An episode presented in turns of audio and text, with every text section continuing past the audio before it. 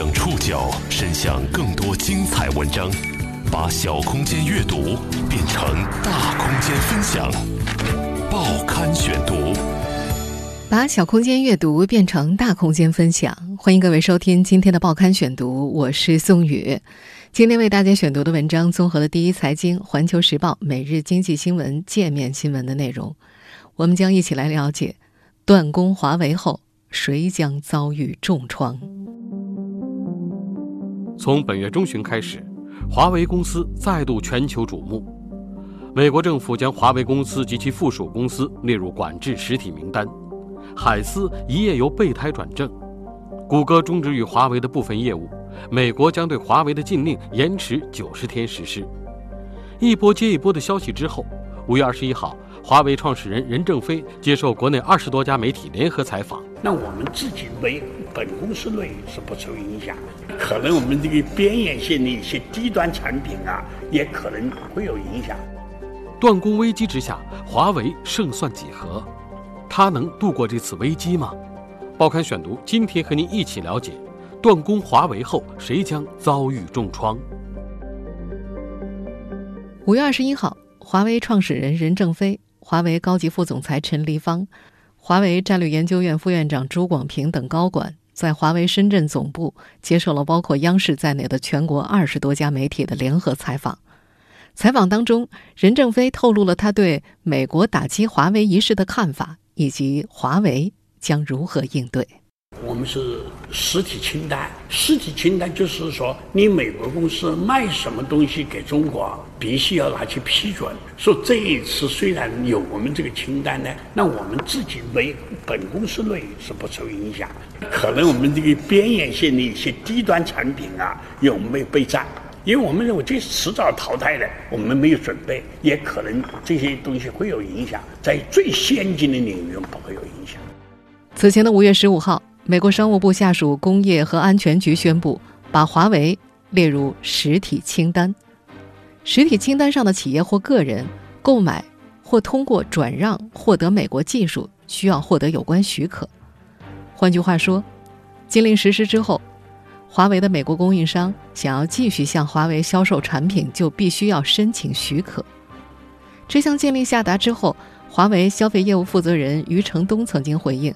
不管是芯片还是操作系统，华为都有自己的核心技术。在供应链断掉的情况之下，华为可以使用备胎。五月二十号，谷歌、高通、英特尔、赛灵思等美国公司已经被报道冻结了对华为公司的软件和组件供应。华为公司在二十号回应说，华为有能力继续发展和使用安卓生态。包括智能手机和平板电脑在内的华为和荣耀品牌的产品及其服务在中国市场不受影响。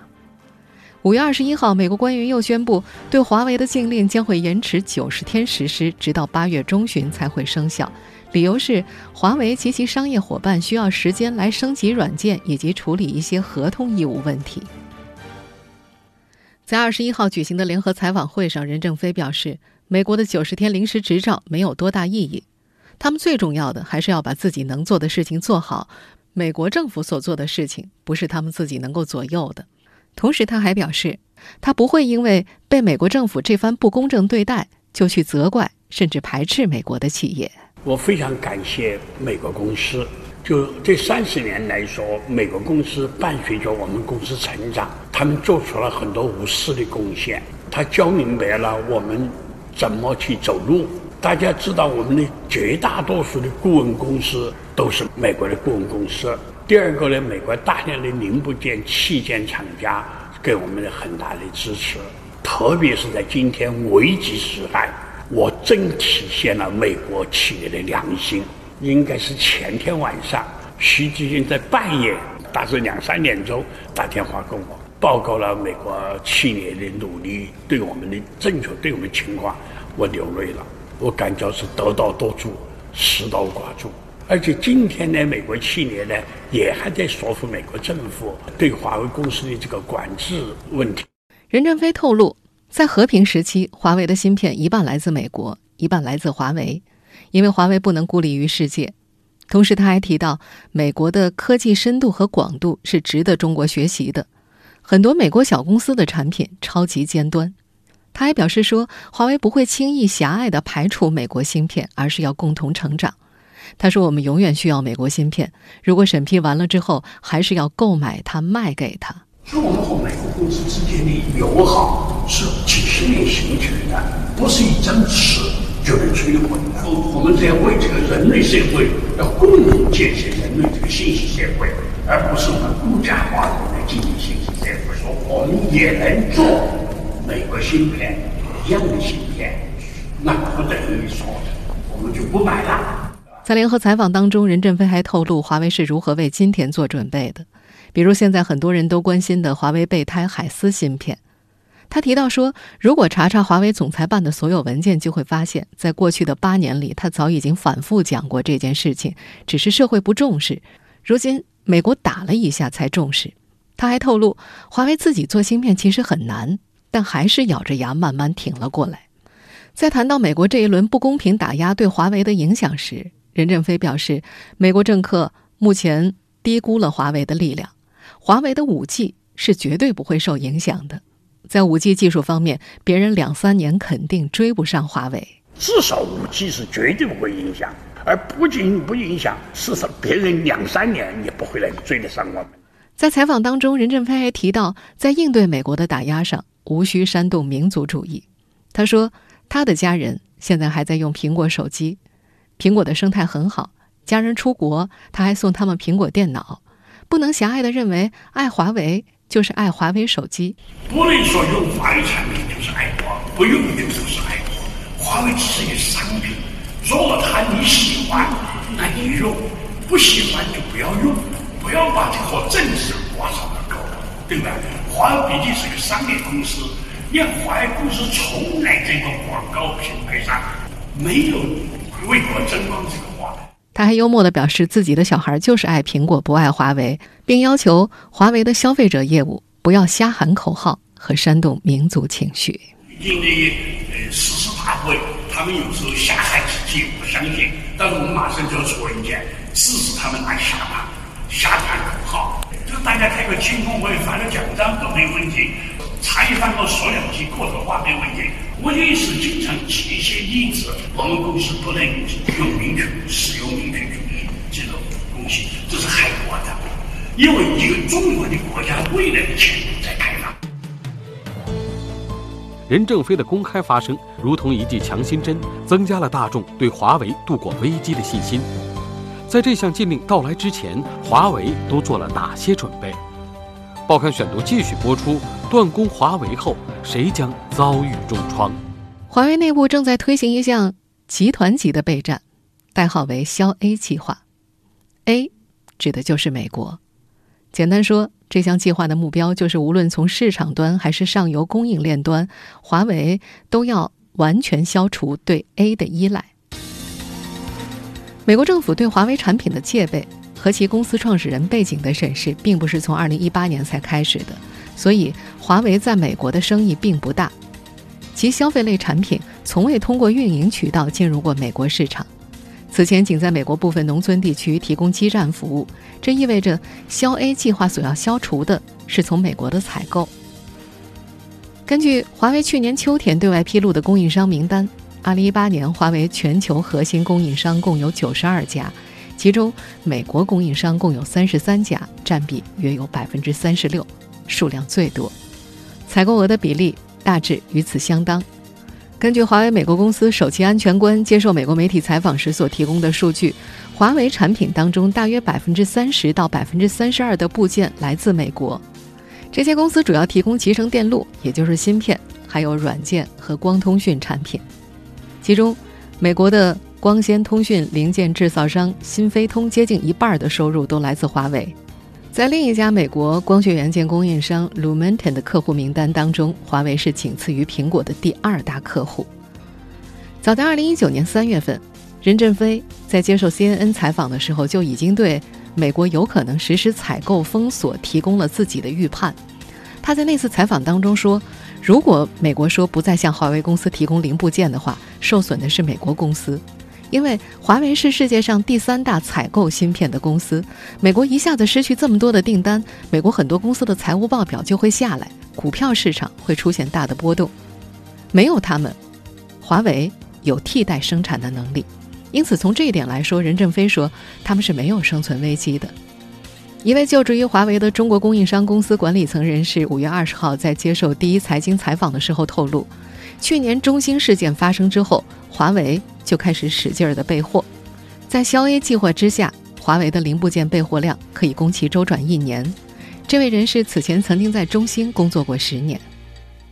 二零一八年四月发生的美国制裁中兴事件，被华为当成警示。当时毫无备货的中兴，在经过长达五个月的禁运之后，业务一度停滞，资金链也陷入了危机，被迫出售了一些产业园区，甚至抵押研发大楼，才度过了危机。就像前面所说的那样，华为对于危机的预见，在过去的一周以来已经成为了现实。随着高通、康沃等华为的主要芯片供应商暂停对华为出货，五月十七号，华为海思总裁何庭波在当天凌晨发布了一份内部邮件，鼓舞士气。他在邮件当中说：“海思准备的所有备胎，一夜之间全部转正。”海思。是华为2004年成立的芯片设计公司，2018年超越 AMD，成为全球第五大芯片设计公司。前四名分别是博通、高通、英伟达和联发科。从五月十七号开始，海思总裁何庭波的邮件在社交媒体上引发了大众的民族情绪。华为眼下的危机，通过备货或备胎就可以解决吗？报刊选读继续播出：断供华为后，谁将遭遇重创？一位华为的国内供应商在接受第一财经采访的时候，这样解释海思的转正。他表示说，转正有两方面的含义：一方面是技术方面的转正，海思前期可能做了很多备用技术方案，可能得到了验证，将来可以产品化；另一方面的转正是制造方面的。如果还是要依靠美国加工的话，这个转正是需要打个问号的。所以要考虑设计的覆盖度，也要考虑制造的覆盖度。华为海思的芯片业务所采用的是设计和制造分离的模式，它只负责设计，而把生产环节交给了台积电、德州仪器或者是三星等第三方。业内把这种公司叫做非元晶厂。从业务角度来看，海思在基站、手机等业务线上都有自研的芯片产品，其中代号为“麒麟”的手机芯片可以实现七纳米工艺，这和高通、苹果所拥有的技术能力是相当的。通信业务上，海思也开发了与 3G、4G、5G 等通信协议标准相关的芯片，但是这些自研芯片都属于数字芯片，只能够处理数字信号之间的计算。而华为对于解决从模拟信号到数字信号转换问题的模拟芯片，目前基本都要靠对外采购。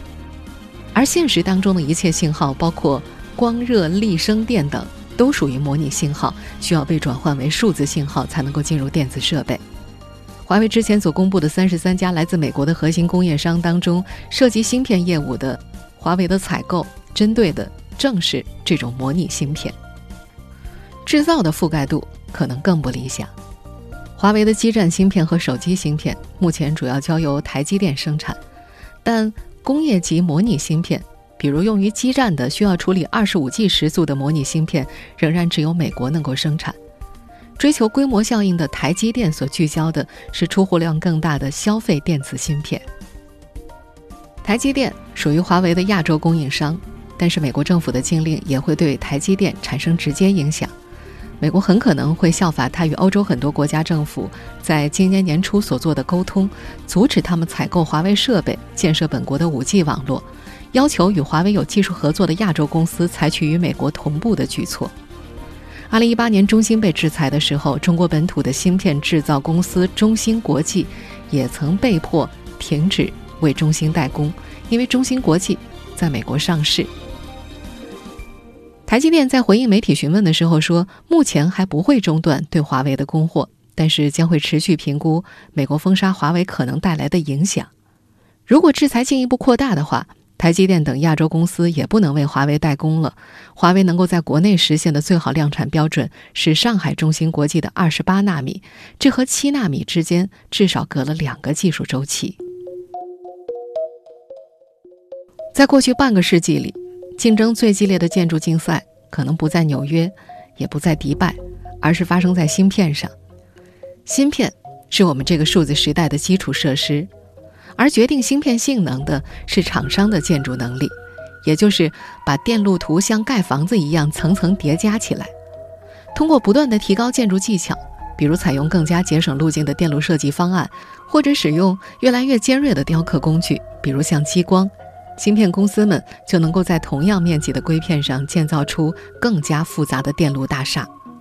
芯片公司非常热衷于这种建筑竞赛，因为它意味着效率。这种体积小巧、稳定性良好的东西，最终引导所有的电子设备实现移动化。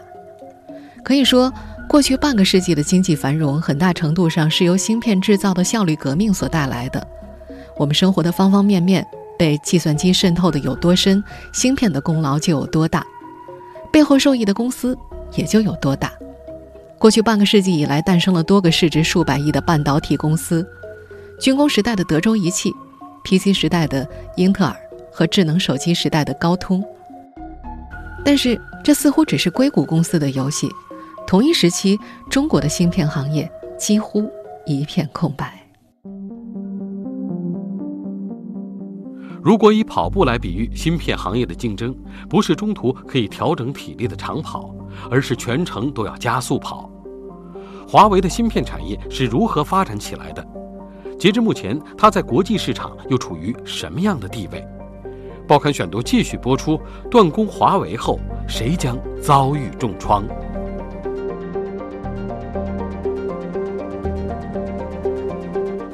华为一九八七年创立的时候，芯片的制程，也就是电路之间的间距，已经进入了纳米级。华为的第一颗手机处理器 K 三 V 一，从二零零六年立项开发，采用。一百一十纳米工艺，当时已经落后于同行。华为在手机操作系统上也一度没压对，选用了 Windows Member。三年之后的二零零九年，芯片商用的时候，市场证明最受欢迎的系统依然只有苹果和安卓。于是，华为又花了三年时间，到了二零一二年开发出了第二代芯片 K 三 V 二，但它的工艺依然相比同行是落后的。高通。三星等对手那个时候已经推出了二十八纳米的产品，而 K 三 V 二是四十纳米，对手的建筑能力显然更强。直到二零一八年九月份，靠着每年迭代一次，华为才推出和高通、苹果相当的七纳米芯片麒麟九八零。不过，手机 CPU 只是华为需要设计或者采购的众多芯片类型中的一种。而且，华为对于自研芯片的价值认知也是在不断发生改变的。一位华为的国内供应商在接受采访的时候提到，所有的零部件当中，芯片的成本是最高的，所以华为最初涉足芯片自主研发的目标是为了降低成本。从美国等国外供应商采购的成本比自己生产要高出两百倍。华为最早自主研制芯片是在一九九一年。当时他开发的是一款多功能接口的控制芯片，既可以用于交换机上的用户板，也可以用于信号传输过程当中的中继板。这款芯片的设计目标非常的明确，就是为了自己使用。到了2004年，华为成立海思，交给他的第一个开发任务却是用于外销的视频编解码芯片。那款芯片原计划用于商业公司的电视会议设备，销售成果不佳。可后来却在安防设备和机顶盒市场爆发了，一路收割了这两个细分市场各自大约百分之八十的市场份额。海康威视和大华迄今依然是他的客户。华为的离职高管戴辉曾在自媒体最牛博弈上撰文说，海思之所以在二零零六年开始开发手机芯片，其实是看到了联发科的成功经验。联发科在二零零六年前后开创了一种交钥匙工程。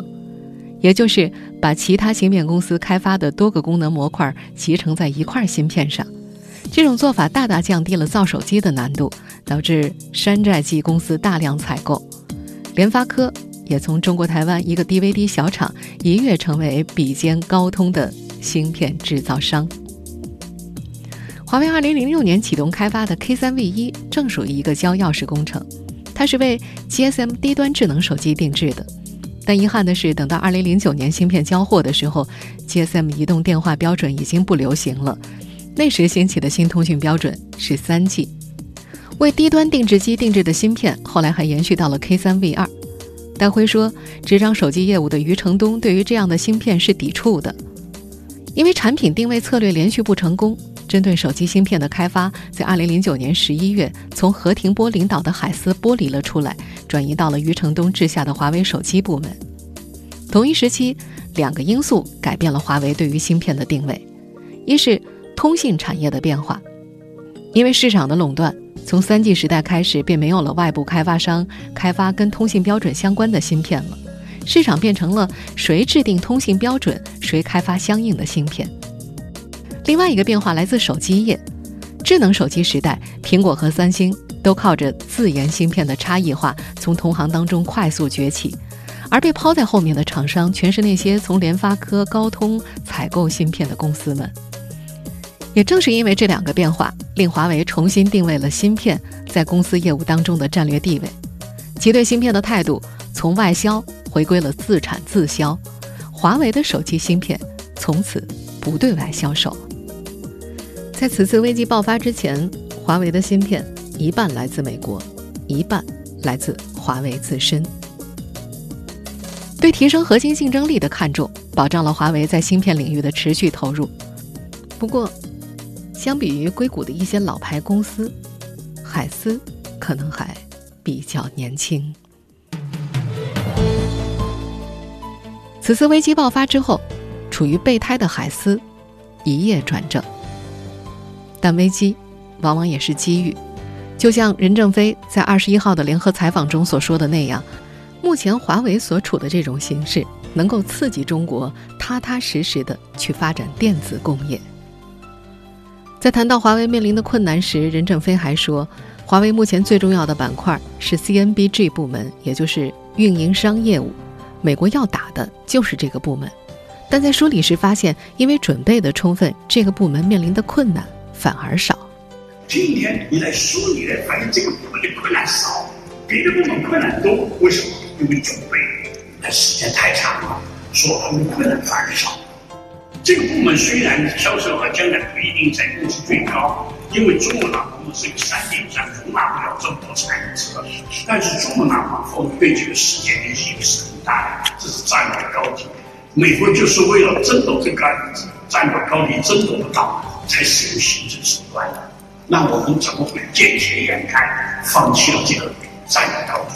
不会的，我们不会先兵夺出的。就 C N B D 在我们公司也就是。赚了钱，是放水机的儿子把厂当长工，赚了钱的养妈妈。虽然美国供应商所提供的零部件有许多在现阶段都无法替代，但是站在华为公司的角度来说，提前的供应链储备、海思研发的备胎，外加一些国产公司的崛起，都正在成为化解困境的重要路径。一些分析人士也表示，华为或许会经历一段困难时期。但它的美国供应商也将遭受损失。